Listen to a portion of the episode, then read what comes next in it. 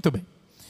Meus irmãos, nós vamos falar sobre uh, três assuntos rapidinhos, três perguntas que é importante a gente resolver, responder, saber como é que elas funcionam, para que a gente possa ter uma breve, brevíssima introdução ao aconselhamento. Não sei se posso andar, estou andando. Pode? Até onde? Só a mesa como referência. Tá certo. Mesma coisa do Congresso. Muito bem, meus irmãos. Uh, nós vamos falar sobre rapidamente sobre aconselhamento bíblico. E acho que a primeira coisa que a gente tem que responder, eu vou responder três perguntas, como eu disse. As três perguntas que eu quero responder são: o que é aconselhamento bíblico? E eu vou responder isso em dois momentos. Essa é a primeira e a última pergunta que eu vou responder. E quem deve fazer aconselhamento bíblico? Acho que isso é importante para a gente introduzir o assunto, despertá-los o interesse, mas também já dar algum tipo de conteúdo. Primeira coisa é definir o que é ministério da palavra e explicar para vocês que, apesar do pastor ser o grande ministro da palavra, todos nós podemos e devemos aconselhar, não esquecendo de que o aconselhamento bíblico é um braço do ministério da palavra. Mas é, mostrar para vocês que, apesar disso, apesar de ser um aspecto do ministério da palavra, isso não significa que você é, tenha que ter um perfil específico do tipo, obrigado por nos ensinar que o pessoal que goste faça e você fica aí no seu canto achando que você não tenha que fazer. E depois eu quero dar uma definição do que é aconselhar como um cristão. A definição que eu vou dar, inclusive, é a definição do que é aconselhamento redentivo. Para os iniciados, para os que já conhecem um pouquinho, para os que já foram ovelhas e copastores do camarada, uma das coisas que a gente descobriu, que eu particularmente descobri, é que apesar do reverendo Vadislau uh, dizer, não há por escrito nenhuma definição do que é aconselhamento redentivo. E essa talvez seja a, a, uma moeda ambivalente. Ela vai ser, por um lado, um alívio e, por outro, muito frustrante. Porque todo mundo está esperando que a resposta seja uma coisa completamente diferente de aconselhamento bíblico, mas nunca dá para ser todo aconselhamento genuinamente cristão, que usa as escrituras como sua base, vai sempre dizer de forma diferente a mesma coisa. Se for muito diferente, não é bíblico. Mas não há uma definição começo, meio e fim por escrito. Você sabe dizer o que é aconselhamento redentivo? Não sabe, entendeu? Então, ninguém sabe e aí vocês vão saber hoje. Bom, a primeira coisa que eu quero então mostrar para vocês é que o aconselhamento ele é parte integrante do ministério da palavra. E para isso nós precisamos abrir a Bíblia. Vamos abrir a Bíblia em dois é, momentos. O primeiro deles é o Antigo Testamento. Você vai abrir a sua Bíblia por exemplo, em Neemias, capítulo 8, versos 1 a 8. Neemias 8, 1 a 8. Eu também vou abrir aqui. De novo, você pode abrir na versão que achar mais confortável. Eu vou fazer a leitura a partir da ARA.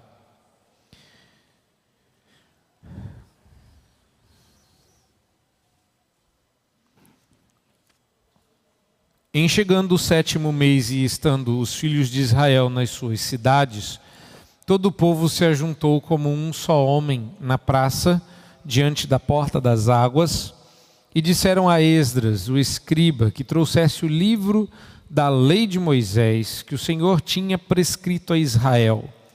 Esdras, o sacerdote, trouxe a lei perante a congregação, tanto de homens como de mulheres, e de todos os que eram capazes de entender o que ouviam. Era o primeiro dia do sétimo mês.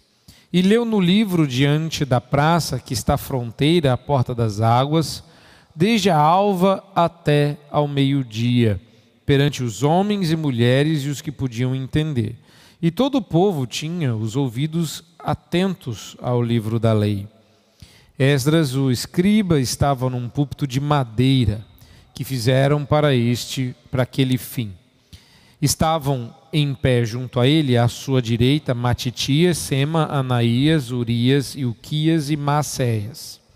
E à sua esquerda, Pedaías, Misael, Malquias, Assum, Asbadana, Zacarias e Mesulão. Esdras abriu o livro à vista de todo o povo, porque estava em cima dele. Abrindo ele, todo o povo se pôs em pé. Esdras bendisse ao Senhor, o grande Deus, e todo o povo respondeu: Amém, Amém. E levantando as mãos, inclinaram-se e adoraram o Senhor com o rosto e terra. E Jesua, Bani, Serebias, Jamim, Acube, Sabetai, Odias, Maceias, Quelita, Azarias, Josabade, Anã, Pelaías e os levitas ensinavam o povo na lei e o povo estava no seu lugar. Leram no livro, na lei de Deus, claramente, dando explicações, de maneira que entendessem o que se lia. Isso é para começar. Você foi vendo aí e reconheceu um monte de coisa de liturgia de igreja, né? Você fala, ah, é por isso que é púlpito de madeira? Deve ser, porque tá aí, não é? Olha, tem um monte de coisa interessante sobre liturgia aqui. Quando a gente vai ler a Bíblia, o pastor pede para a gente ficar de pé, igual foi com uh, Esdras no seu livro, né? no livro de Neemias, que legal. Mas há uma coisa que a gente deixa passar despercebido aqui. Que a palavra de Deus, o livro da lei de Moisés, ela teve dois momentos nesse texto. Eu li a história, agora vamos ver se você consegue organizar o conteúdo dessa história. O povo se juntou diante da porta das águas e estava lá como uma igreja, como uma congregação. E foi pedido para que Esdras lesse, trouxesse e lesse o livro, e diz o texto que ele leu o livro, verso 4, num púlpito de madeira e todos que estavam diante dele ouviram ele ler desde cedo até ao meio-dia. Se está juntando aí com o verso de número 3.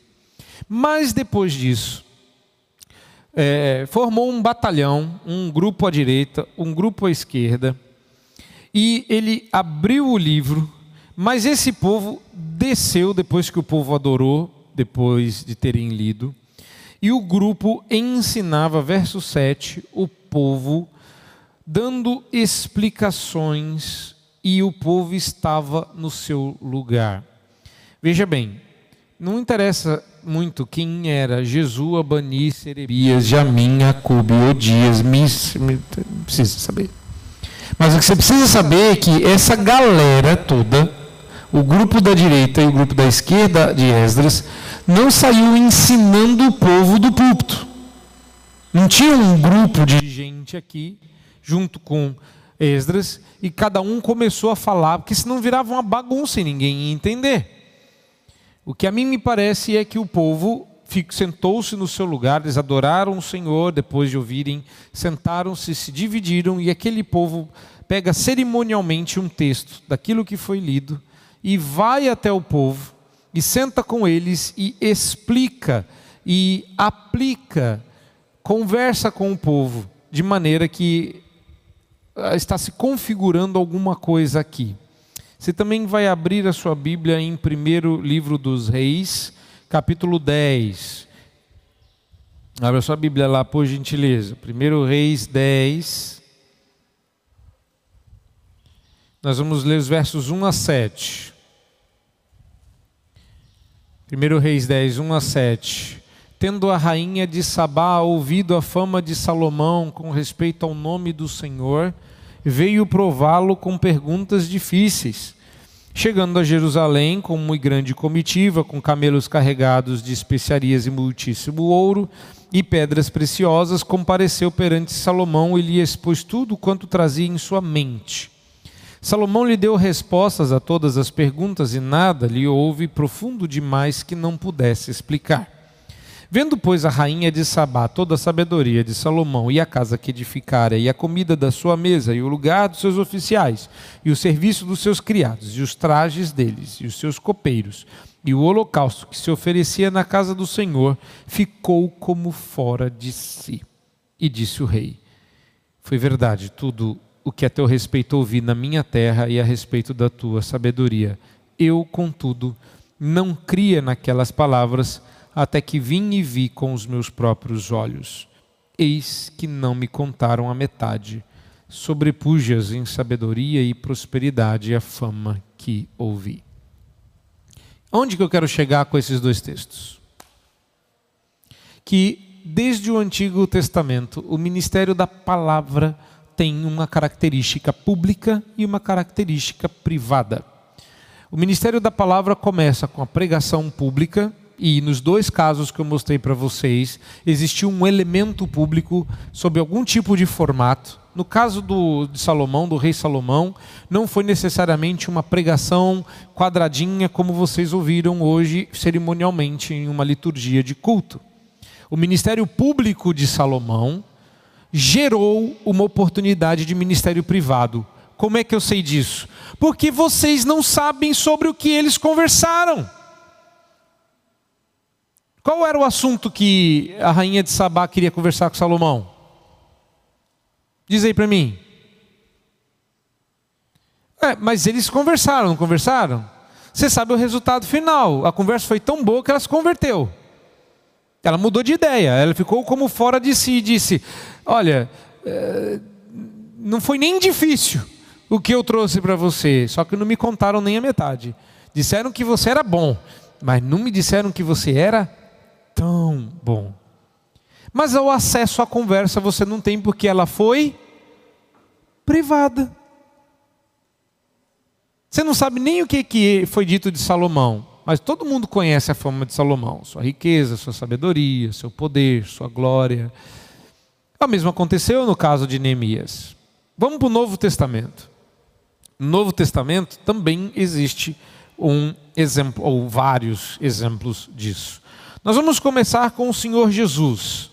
Abra sua Bíblia em Marcos 4, nós vamos fazer a leitura dos versos 33 e 34 de Marcos 4. Marcos capítulo 4, você abre lá no verso de número 33 e diz assim: E com muitas parábolas semelhantes, lhes expunha a palavra, conforme o permitia a capacidade dos ouvintes e sem parábolas não lhes falava. Tudo, porém, explicava em particular aos seus próprios discípulos. O que eu quero que você vá notando nos textos que eu vou pedir para vocês lerem é que existe uma característica pública e uma característica privada. Marcos registra que Jesus só falava em público através de parábolas, mas ele só explicava em privado. Percebeu aí? Vamos para o próximo. Ah, tem muita coisa, então eu vou ler só mais um. João 8. É que os textos são muito longos e a gente não tem muito tempo. Então eu vou pegar aqui os, os casos mais emblemáticos. Eu acho que João 8 é um caso bastante é, emblemático. Uh, deixa eu ver aqui onde que eu. Hum, João 8 é muito longo. Eu botei o capítulo inteiro. Não vai ficar muito bom, não. Hum, hum, hum, hum. Não, vamos para um texto mais curto. João 20. Vamos para um texto mais curtinho. Senão vou ter que ler tudo, explicar o capítulo inteiro vira um sermão, dá uma hora e a gente não sai do primeiro ponto. João 20, a partir do verso 11. Fica mais, mais fácil. Uh, deixa eu ver aqui, 11 e seguintes. Depois a gente vai para o 21 também. Maria, entretanto, permanecia junto à entrada do túmulo, chorando. Enquanto, enquanto chorava, baixou-se e olhou para dentro do túmulo e viu dois anjos vestidos de branco sentado onde o corpo de Jesus fora posto, um à cabeceira e outro aos pés. Então lhes perguntaram: Mulher, por que choras? Ela lhes, lhes respondeu: Porque levaram meu Senhor e não sei onde o puseram. Tendo dito isto, voltou-se para trás e viu Jesus em pé, mas não reconheceu que era Jesus. Perguntou-lhe Jesus: Mulher, por que choras? A quem procuras? Ela, supondo ser ele o jardineiro, então você descobre que o jardineiro é Jesus e as árvores somos nós. É bíblico. Respondeu: Senhor, se tu o tiraste, dize-me onde o puseste e eu o levarei. Disse-lhe Jesus: Maria. Ela voltando, ele disse em hebraico, Raboni, que quer dizer mestre. Na verdade, quer dizer meu mestre. Tá? Meu mestre. Respondeu, recomendou-lhe Jesus: Não me detenhas, porque ainda não subi para o meu Pai.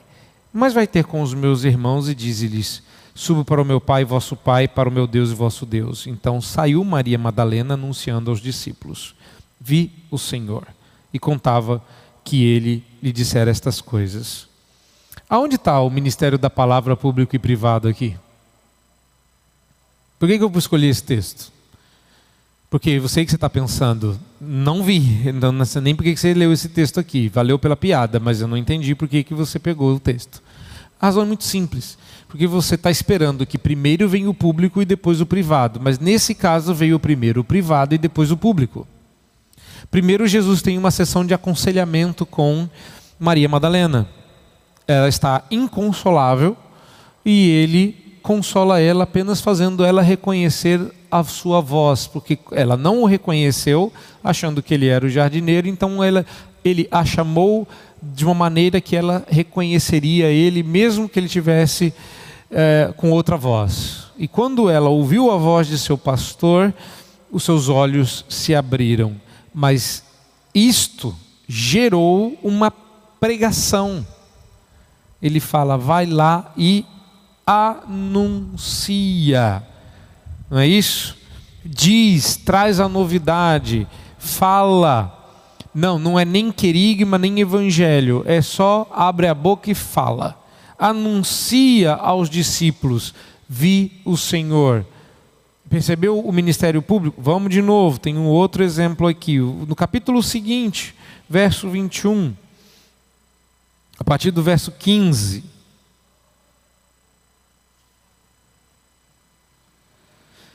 Naqueles dias levantou-se Pedro no meio dos irmãos, ora, compunha-se a assembleia de umas cento e vinte pessoas, e disse: Irmãos, convinha que se cumprisse as Escrituras, e que o Espírito, que o Espírito Santo proferiu anteriormente por boca de Davi, acerca de Judas, que foi o guia daqueles que prenderam Jesus, porque ele era contado entre nós e teve parte neste ministério. Ora, este homem adquiriu um campo com o preço da iniquidade, precipitando-se, rompeu pelo, rompeu-se pelo meio, e todas as suas entranhas se derramaram, e isto chegou ao conhecimento de todos os habitantes de Jerusalém, de maneira que em sua própria língua esse campo era chamado Aceldama, isto é, campo de sangue. Porque está escrito no livro dos Salmos: fique deserta a sua morada, e não haja quem nela habite, e tome, e tome outro o seu encargo. É necessário, pois, que dos homens que nos acompanharam todo o tempo que o Senhor andou entre nós, começando do batismo de João até o dia em que dentre nós foi levado às alturas, um destes se torne testemunha conosco da sua ressurreição. Então propuseram dois, José chamado Barsabás, cognominado Justo, e Matias. E orando disseram, Tu Senhor que conheces é, o coração de todos, revela-nos qual destes dois tem escolhido para preencher a vaga neste ministério e apostolado do qual Judas se transviou, indo para o seu próprio lugar, e os lançaram em sortes, vindo a sorte recair sobre Matias, sendo-lhe então votado lugar entre os onze apóstolos. Aqui está mais escondidinho, mas eu acho que já dá para encerrar por aqui. Tem outros exemplos dos apóstolos, por exemplo, Atos 5, Atos 6, mas por causa do tempo eu vou parar por aqui. Porque essa, eu acho que eu creio que esses textos e esses exemplos encerram a primeira pergunta. O que é o ministério da palavra? Normalmente a gente pensa que é pregação. Quando Pedro falou a gente precisa de alguém para substituir Judas, ele não pediu um ouvinte. Ele falou: precisamos de alguém que tenha visto os dois, que tenha ouvido Jesus pregar, mas que tenha andado conosco e participado do ministério privado. E haviam apenas dois bons nomes para isso, porque eles haviam sido alvos do ministério total de Jesus: público e privado. Esses textos e outros que a gente não está citando agora provam que há duas formas de você ministrar a palavra de Deus: publicamente, e a postura é uma, a técnica é uma, é tudo diferente. A gente desenvolveu isso ao longo dos anos e do tempo. Nós chamamos ao ministério público hoje em dia de pregação. Mas o ministério da palavra não é só pregação. Daí o problema de você achar que aconselhar é fazer uma mini pregação, é pregar sentado. Tem muita gente que acha que é isso. Vamos fazer aconselhamento. Pois não, abra sua Bíblia e você prega lá. A primeira lição que esse texto nos ensina. Meu senhor, eh, só estamos nós aqui, somos, somos eu e meu marido. Por que o senhor está pregando? Porque eu estou ministrando a palavra e você não pode falar nada. Calhe a boca e ouça. Isso não é aconselhamento. Na verdade, isso não é nem pregação. E essa pessoa não é pastor. Então, está tudo errado. Mas é isso que a gente pensa. Que pregar é uma. É, é, que aconselhar é uma pregação em voz baixa. Pregar, é, aconselhar é pregar sentado. Tanto é que você aprendeu errado a aconselhar por causa daquela Bíblia que tinha no final. Antigamente não tinha tanta Bíblia colorida, de cabeça para baixo, a Bíblia da mulher que ora, a Bíblia da mulher que faz natação, a Bíblia do homem que faz musculação, a Bíblia do crossfit, a Bíblia do MacArthur, a Bíblia do José, a Bíblia do João, a Bíblia. Não, tem umas Bíblias ruins também. Né? É, a Bíblia é boa, o comentário é ruim. Né? É, antigamente na Bíblia, não tinha mais nada a não ser Bíblia. Bons tempos. E mais lá atrás, no final, o pessoal deu uma indicação que não era tão boa. Eu sempre uso esse exemplo porque ele é, ao mesmo tempo, jocoso e real. A gente pensa que aconselhar é você saber o texto para pregar para a pessoa. Então, lá naquelas Bíblias antigas, no finalzinho lá, tinha um, um parecia letra de música é, popular brasileira. Se você estiver triste, cante. Se você estiver feliz, não sei o quê. Tinha uma Bíblia assim, não tinha antigamente? Se você tiver com isso, leia aquilo. Se você tiver com encravada, leia esse texto. Se você tiver com. Não tinha aquilo? E muita gente pensa que aconselhar é isso. É achar o texto certo e ler para a pessoa e dizer obedeça, porque se você desobedecer é pecado. E nada disso é aconselhamento. Ou seja, a gente conhece um lado do ministério da palavra, que é o lado público, conhecemos muitos pregadores, conhecemos muitos estudos, mas a gente não conhece as técnicas, o jeito do ministério particular. E agora você quer uma resposta para isso. O que é aconselhamento bíblico? O que é aconselhar? E o frustrante é que aconselhar nada mais é do que conversar. Assim como pregar, é, um fala e muitos ouvem, aconselhar existe uma, um diálogo. Eu falo, mas eu também ouço. Na verdade, eu ouço mais do que falo. Mas aí é que está. Eu falo bastante, também não se enganem. Mas o que é essa conversa? É só sair conversando? Bom, aí é que chega a segunda resposta. Tem uma no meio, mas eu vou trocar a ordem aqui. Como é, isso foi meio que, como ele diz, preparado na base do improviso, traz aí daquele seu livro. É, eu comecei fora do livro e a gente chegou no livro. É, eu, como eu disse, a gente não tem uma definição, então eu fui caçar uma. E eu defino da seguinte forma: é uma definição grandinha, tá? Não vai dar para decorar. Vai ter que gastar um tempinho. Aconselhar é uma conversa amiga e sincera. Então, isso aqui, só essa frase já destruiu a questão do profissionalismo. É uma conversa profissional. A gente tem um relacionamento profissional. Não sou seu amigo, sou seu conselheiro. Não. É, eu estava na África do Sul, já contou aqui que eu estudei lá, né? Com a minha família. E eu precisava de aconselhar em inglês para concluir o curso que eu havia feito nos Estados Unidos. o curso que eu fui fazer na África foi meu segundo doutorado. O primeiro eu fiz nos Estados Unidos e que eu não tive oportunidade de concluir por causa da história que eu vou contar para vocês. E uma das coisas que eu precisava fazer era provar que eu sabia aconselhar em inglês, o que eu de fato fiz na África do Sul, mas não nas horas que eu precisei. E visto que eu não estava conseguindo, precisava é, provar cerca de 50 horas em inglês, eu fui até um pastor famoso chamado Wayne Mack, que mora na, na África do Sul. Fui lá, participei de um curso conheci ele e falei assim: eu queria aconselhar. Eu sou conselheiro bíblico, sou pastor presbiteriano, eu estudo com um amigo seu, já li todos os seus livros, menos esse que você lançou agora. Aliás, me dá aqui, comprei. É, tem que fazer a média, né? Falei, quero aconselhar. Aí ele olhou bem para minha cara e falou: não. Falei, o senhor pode explicar? Falei, posso? Mas você devia saber. Porque quem é que vai confiar em você se ninguém te conhece? Por que alguém abriria o coração para você se você é um completo desconhecido? Se fosse uma questão profissional, ela faria porque você é um profissional da área, mas o que nós fazemos aqui é aconselhamento bíblico, e aconselhamento bíblico é feito entre irmãos. É virtualmente impossível que você aconselhe alguém. A menos que você frequente a igreja, pessoas te conheçam, estabeleçam vínculos com você e queiram.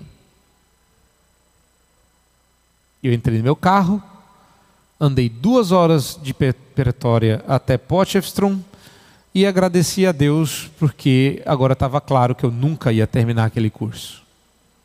Como é que eu ia fazer isso? Aí eu falei, bom, não vai dar certo lá. Fui no pastor da igreja que eu fazia parte. Eu fazia parte de uma congregação internacional, tinha igreja maior, estudantes, universidade. Eu havia sido capelão na Universidade Mackenzie. Falei, ah, universidade, universitário tem problema. Eu vou precisar, eu tenho certeza que esses precisam de aconselhamento. Fui lá e falei assim: deixa eu aconselhar. Ele falou: não. O pode explicar? Pode. Você precisa aconselhar em inglês, certo? Certo. Então, os universitários falam em inglês por necessidade, mas quando eles abrem o coração, eles falam em africano. Você teria que aprender africano, precisaria andar com a gente, estabelecer vínculos. Falei, já sei, obrigado, vamos embora. Aí eu não entrei no meu carro, entrei no meu patinete, gastei cinco minutos, cheguei em casa e falei: Deus não quer que eu termine, eu vou ficar só com o PHD mesmo e seja o que Deus quiser. Bom, irmãos, o que é o aconselhamento bíblico? Você está morrendo de medo de uma conversa amiga e sincera. Com todos aqueles verdadeiramente interessados em tratar seus problemas diante de Deus. Porque aconselhamento não é um cão treinado para achar pecado. Tem muita gente que acha que aconselhamento é um treinamento de igual cachorro que fica cheirando droga no aeroporto, que você é assim, você fica sniffing around, você fica. Ó, isso aí que você falou é pecado, isso é aconselhamento. Quer aconselhar? Sou conselheiro. Meu Deus, que chato, você não é conselheiro, você é um chato. Tá? Tem gente que acha assim, pastor, eu tenho um dom de ser conselheiro. Eu já disse para muita gente que isso não é dom, isso é chatice. Sabe aquela pessoa que diz assim: se a pessoa está ali normal, ontem estava aqui, tinha um café com, com gostosura lá, como é que chamava o café?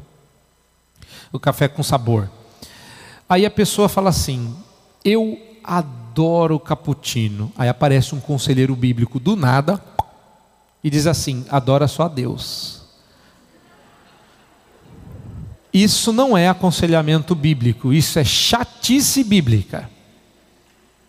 Tem muita gente que pensa que é isso. A pessoa não pediu ajuda. A pessoa está conversando com você. Você tem que começar a reparar nisso. Às vezes as pessoas conversam com você e você fica lá. A pessoa não perguntou nada, você não precisa responder nada. Ontem, nós fomos jantar com os colegas pastores e um deles falou para o outro: Oh, você não me respondeu nada, nem uma figurinha. Ele falou: Mas você não perguntou nada. Aí eu falei: Tá certo, sabe o que é isso? Isso é resposta de conselheiro bíblico. É, porque quem respondeu foi o Vitor Ximenes. Meu amigo, tu não perguntou nada, o que você queria que eu dissesse? Então mandasse uma figurinha falou: De quê? Certíssimo. O duro é a gente, pastor. Você sabe o que é a marca do pastor, né? Pastor é o cara que responde perguntas que ninguém fez. O conselheiro bíblico está respondendo perguntas de quem quer ouvir, que é um outro problema. Nem sempre as pessoas que procuram por ajuda querem ouvir. A primeira coisa que você tem que fazer é se certificar de que a pessoa quer ouvir a resposta que você vai dar. Por quê? porque o aconselhamento é uma conversa amiga e sincera com todos aqueles que verdadeiramente estão interessados em tratar seus problemas diante de Deus. Ou seja, se a pessoa está lá só para desabafar, eu ouço só uma vez, porque depois que ela termina eu falo, muito bem. Tem duas coisas que eu preciso te dizer. Uma, não sou padre, sou pastor. Não é para você ficar vindo se confessar comigo. Se você vai contar as coisas para mim, você vai ter que ouvir também. A segunda é: você quer ouvir? Porque se você não quiser ouvir, passar bem. Eu finjo que não ouviu o que você falou, você vá-se embora e nunca mais volte. Porque se você não quiser ouvir verdades difíceis, você não quer tratar o seu problema. Se você quiser resolver o seu problema, você tem que estar disposto a ouvir coisas ruins a seu respeito. É claro que eu não digo com esse tom, meu querido, eu estou usando uma postura de púlpito. Se eu disser um negócio desse sentado, a pessoa. E no começo da minha vida ministerial eu falava de sentado igual eu falo de púlpito. Isso deu muito ruim. Eu me lembro uma vez que eu falei para um rapaz que estava com problemas com Deus, eu falei: "O seu problema é que você tem um problema com seu pai, você mede Deus pelo seu pai e você não quer resolver o problema com o seu pai, então você é um pecador". Eu estava sentado. Essa pessoa levantou calmamente, pôs as duas mãos em cima da mesa e olhou para mim e disse: O senhor já tomou um soco na cara? Eu estava com sobrepeso, minha coluna doía, eu estava atrás da mesa, ele já estava em posição de vantagem. Eu só, eu, eu fui professor de capoeira antes de ser pastor. Eu Uh, altura já tinha convertido o meu professor de karatê para instrumentalidade da graça de Deus e ainda não fazia jiu-jitsu. Mas eu sabia me defender, então só restava uma dúvida, só tinha uma, uma única solução. E não foi bater nos braços dele, eu blefei. É, quando você está coado, você blefa. É isso. Essa é a técnica de sobrevivência não tem ninjitsu, não tem bomba ninja, não tem técnica, e você pega. Eu disse para ele: já, já tomei um soco na cara, e é verdade. Mas isso foi antes de eu fazer capoeira, karatê, muay thai. Que eu já tinha feito àquela altura da vida. Menti. Menti, não é mentira. É um uso estratégico da verdade. E ele disse: Então eu vou chorar em casa.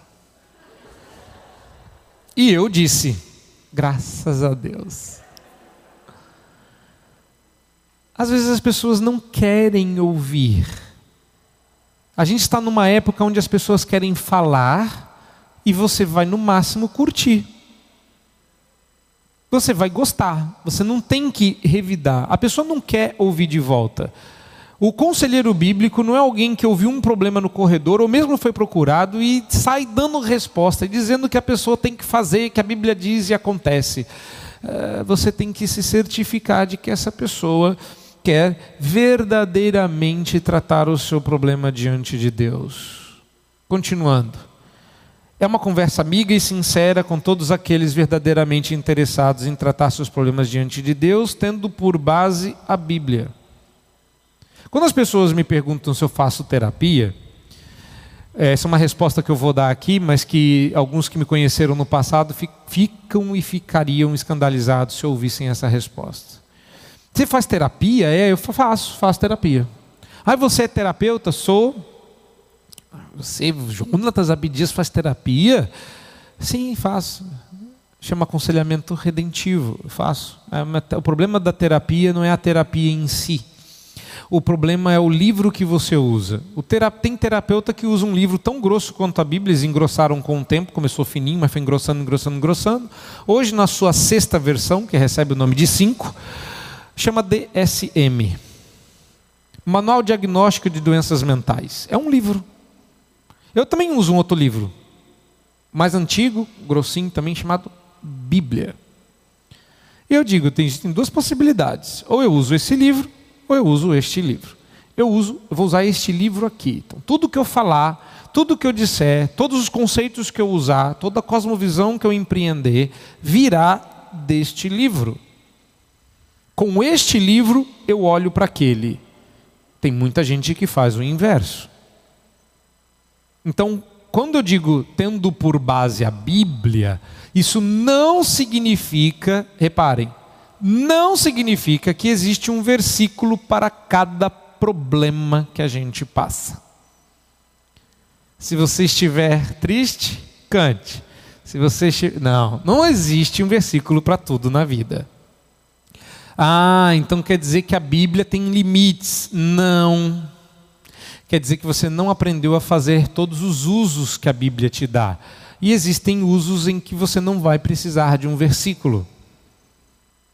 Porque Deus te dá a liberdade de usar todo o arsenal que Ele já te deu, mas que Ele espera que você tome essa decisão. Um exemplo disso é a carta que Paulo escreveu a Filemon. Paulo não deu uma orientação para Filemon. Paulo disse assim: Eu estou certo de que você vai tomar a decisão correta, que você é crente. E eu estou mandando Onésimo, que agora é nosso irmão, receba-o como tal. E como é que a gente sabe que deu certo? Porque Filemão deixou a carta de, que recebeu de Paulo vazar e ela foi parar na Bíblia. Percebeu? Então não pode ser aleatório. O aconselhamento bíblico não é decorar versículos sobre problemas. E aí, continuo levando em consideração a experiência da fé verdadeira produzida pelo Espírito em nós. Então eu preciso ter experiência na fé.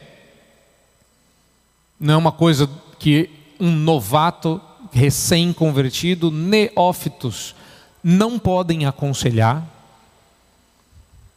Você precisa aconselhar com base numa experiência da fé verdadeiramente produzida pelo Espírito em você.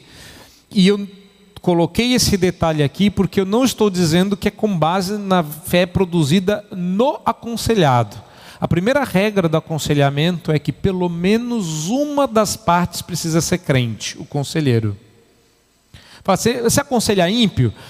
Aconselhar ímpio não tem problema. Se aconselhado por ímpio, tem. Pelo menos uma das partes precisa ser crente, o conselheiro. Se as duas partes forem crentes, melhor ainda. Agora, quando as duas partes são ímpias, tanto faz. Deixe que os mortos enterrem seus próprios mortos. Quem disse isso? Jesus. Obrigado. Então a gente tem que levar em consideração a experiência da fé verdadeiramente produzida pelo Espírito em nós. Porque você pode ser velho de idade, mas se você não tiver experiência na fé, você está inapto para a vida cristã. Precisa aguentar, precisa pedir mais oportunidade de exercício de fé.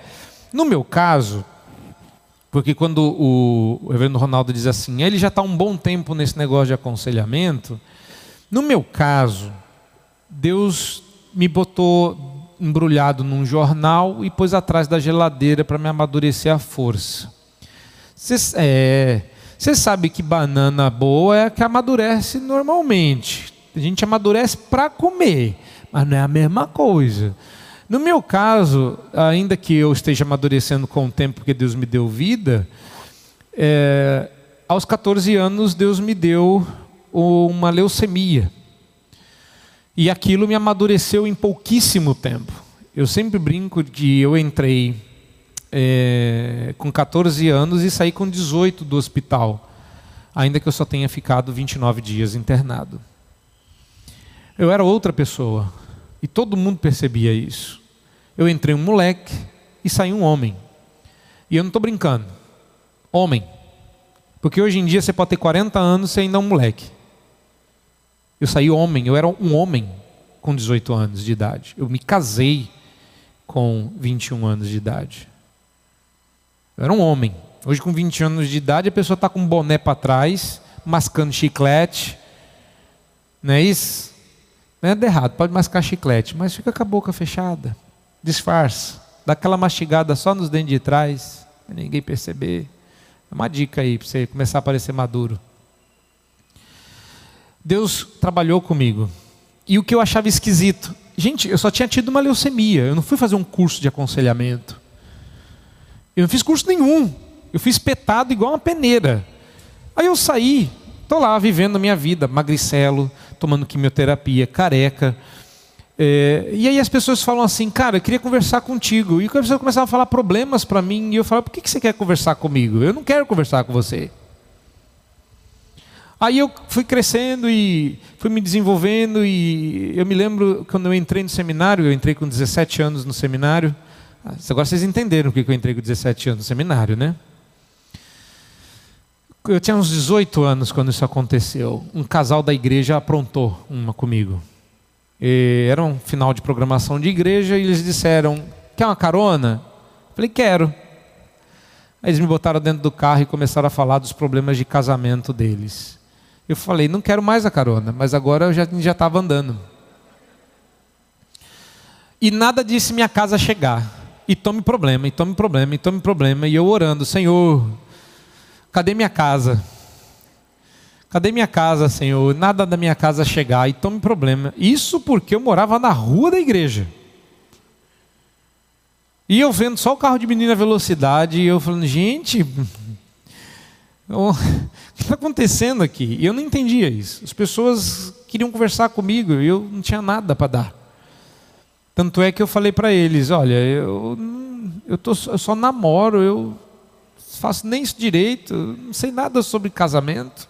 Tenho 18 anos de idade, vocês têm 18 de casado. Como é que eu posso ajudá-los? Depois eu assumi o meu primeiro ministério eu não era pastor daquela igreja. Eu tinha ido pregar para conhecer a igreja. Mas aí parece que a igreja gostou de mim. Provas. preguei, eu estudo no sábado, preguei de manhã, preguei à noite, estou esperando para ir embora. Aí aparece um presbítero e fala: Vamos, pastor. Eu falei: Pronto, é hora de ir embora. Nada. E ao invés de irmos para a rodoviária, fomos para a casa de uns membros. Chegamos lá, uma brigalhada, uma loucura. Filho trancado dentro do quarto, pai dando na porta, mulher chorando, uma loucura. Falou, pastor, resolve aí. Eu falei, resolve o quê, irmão? O que está acontecendo? Eu só quero ir embora para minha casa. No final, tiramos todo mundo, sentamos na mesa. eu era tão novinho, 21 anos. Eu falei assim: por que, que eu estou aqui? Uma pergunta tão é, existencial: por que, que eu estou aqui?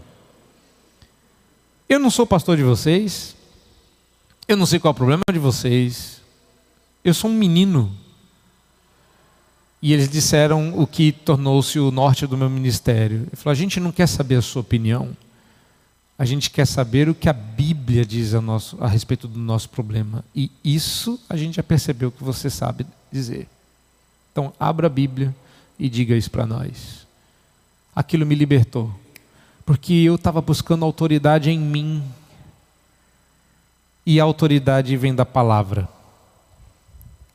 Você não precisa ter experiência, você não precisa sentir a dor do outro, você não precisa dizer eu super, você não precisa ter lugar de fala.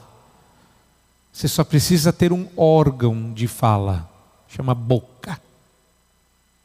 Se Deus te deu uma e ela funciona, você pode aconselhar. E se a sua não funciona direito porque você é surdo, você pode aconselhar usando os dedos. Então você não vai ter escapatória. Para terminar, você vai usar a experiência da fé produzida pelo Espírito, os percalços do pecado na experiência individual de cada um, conselheiro e aconselhado, que esse também é um outro problema. Assumir a postura de que você está certo e o outro está errado, você sabe aconselhar e o outro não sabe viver, você vai ensinar, ele vai aprender. Não, você vai usar os percalços do pecado na experiência individual de cada um na sua e na dele. Tem muita gente que desconsidera os efeitos do pecado na vida da pessoa. Ontem, quando eu dei uma das respostas, eu falei sobre isso. Há coisas que o pecado estraga na nossa experiência que, a menos que Cristo volte, a gente não vai conseguir consertar. Eu tinha. Você fala assim: não, Deus conserta tudo, pastor. O aconselhamento resolve tudo. É a suficiência. Da... Tá bom. Aí você vai aconselhar uma pessoa que tomou um tiro na perna e por causa das complicações ela teve que amputar a perna. Resolve essa. Eu vou aconselhar você até uma perna nascer nova. E não fica olhando com essa cara, não, que ele é meu amigo e ele brincava disso comigo. Ele não tinha crise porque ele não tinha uma perna. Todo mundo tinha, menos ele. Ele era diácono da igreja. Eu morava na casa pastoral, ele subiu no telhado e eu falando: Meu irmão, você vai cair daí. Ele falou: Pastor, eu tenho uma vantagem, eu posso entrar em lugares que ninguém entra, eu tenho uma perna só. E ele ficava pendurado lá e eu falava: É, de fato, só quem não tem uma perna para fazer o que ele está fazendo, né? Ele era o presidente da junta diaconal e não tinha uma perna. Aquilo era humilhante. Porque os diáconos diziam: a gente não tem desculpa. O homem faz o que nós fazemos com duas pernas. Acabava a desculpa. Qual é a crise? A alma estava no lugar, mas a perna dele só quando Cristo voltar. Então, a gente tem que levar em consideração os percalços do pecado na experiência de cada um. Outra coisa, você também erra, você também falha, você também aprende. Há coisas que o seu aconselhado vai dizer e você vai tentar entender a dor dele. Você não precisa, você passou, você é pecador também. É claro que você não precisa é, terminar toda a sentença terrível com um eu também, né? Ah, pastor, eu sou pecador, eu também. Ah, pastor, eu adulterei. Eita, eu não. Não é assim que funciona. Mas você tem que entender, ok, você adulterou, eu entendo o que você está passando porque todos nós lutamos com isso. O fiel não é alguém que não adulterou, o fiel é alguém que lutou contra o seu adultério e venceu. O cara que matou no coração e restaurou no coração o irmão, ressuscitando pelo poder do Espírito, antes mesmo de ter feito isso fisicamente, por aí vai. Então leve isso em consideração. E por fim, são três elementos o primeiro elemento é a experiência da fé produzida pelo Espírito em você, o segundo é o percalço do pecado na experiência de cada um, e o terceiro, o poder redentor de Cristo Jesus sobre todos nós. E aí, esse poder redentor de Cristo é sobre nós, sobre nossos problemas e sobre a realidade criada. Isso é aconselhamento. Não sei se temos tempo para mais. Não temos. Foi uma leve e passageira introdução. O que eu falaria depois era sobre quem pode aconselhar. Mas a resposta é todo mundo, então é isso. Deus abençoe. Gente, depois você abre a Bíblia lá em Colossenses 3,16, você vai ver que Paulo diz que a gente tem que nos aconselhar mutuamente. Eu ia explicar para vocês que não tem um tipo de super crente especial é, com superpoderes para aconselhar. Nós podemos aconselhar na medida da experiência da nossa fé, na medida que nós vencemos o nosso próprio pecado, na medida que nós mesmos experimentamos o poder redentor de Jesus. Aconselhar não é trabalho de especialista, aconselhar é trabalho de crente. Agora, crente pode se especializar em aconselhamento. Todos nós podemos e temos que aconselhar, assim como todos nós temos que evangelizar. Mas tem gente que se especializa nisso. Todos nós temos que fazer tudo o que crente faz e temos irmãos que se especializam. Isso não significa que você não tenha que fazer. Todos nós temos que ser santos. Eu não conheço nenhum especialista em santidade, mas, né? Mas todos nós temos que fazer tudo. Se especializar é só aumentar um músculo desse corpo. Talvez você não seja um especialista em aconselhamento e nem queira isso não significa que você não deva aconselhar. Porque se você sabe conversar, se você encontra alguém interessado, se você conhece as Escrituras, tem experiência na fé, venceu seus pecados e crê no poder redentor de Cristo, você não só pode, como deve aconselhar. Deus abençoe e que essa pequena introdução tenha estimulado você a conhecer mais sobre essa área tão importante do ministério da palavra que pode abençoar tão grandemente o reino de Deus e a nossa igreja local. Amém.